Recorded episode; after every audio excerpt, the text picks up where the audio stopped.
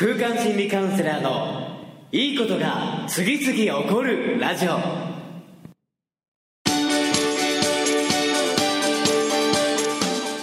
いいことが次々起こりまくっている世界中のリスナーの皆様。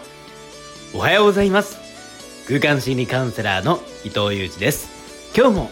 朝6時から3分33秒の絶妙な時間配分でいいことラジオをお届けしていきたいのですが今日第5回目のテーマは書いて話せば夢は叶うという風についてお届けしていきたいと思います。え実は今日、えメルマガの読者様よりご感想をいただいております。横浜市お住まいの京さんより、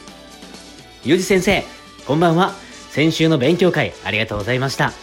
あの時ノートに書いたことが実現しそうな流れになってきました。幸せを呼ぶ着付け師として人気爆発みたいな。このメルマガのまずやってみるという言葉に押されてやってみました。えー、白むく買いました。花嫁モデルになってくださる方いませんか？と Facebook で呼びかけたらすぐに6人もの方が手を挙げてくださいました。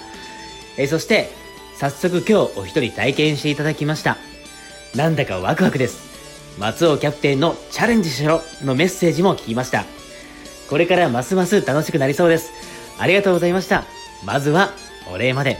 という形で、京さんよりいただきました。どうもありがとうございます。いや、あの時の勉強会も凄まじかったですね。え実はあの時ですね、伊藤裕二、東京事務所で働きますというね、ことを言ってくださった方もいましたが、なんとなんと僕もですね、あの頃の、えー、ノート術、勉強会がきっかけで、実際に6月21日をめどに、え法人化をすることが決まりました。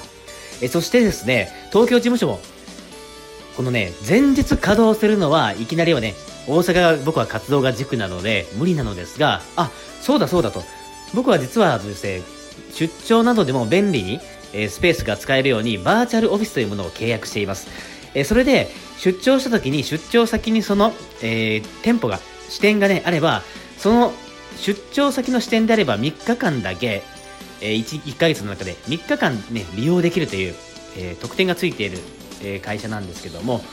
それだったら、えー、期間限定で東京オフィスですね、東京事務局も月3日だけ稼働っていう感じであればね、できるなと思って5月に早速、あのノート術の時に、えー、言っていたことが実現する1日限定で5月は、えー、東京事務局を稼働させてみようかなと思っています。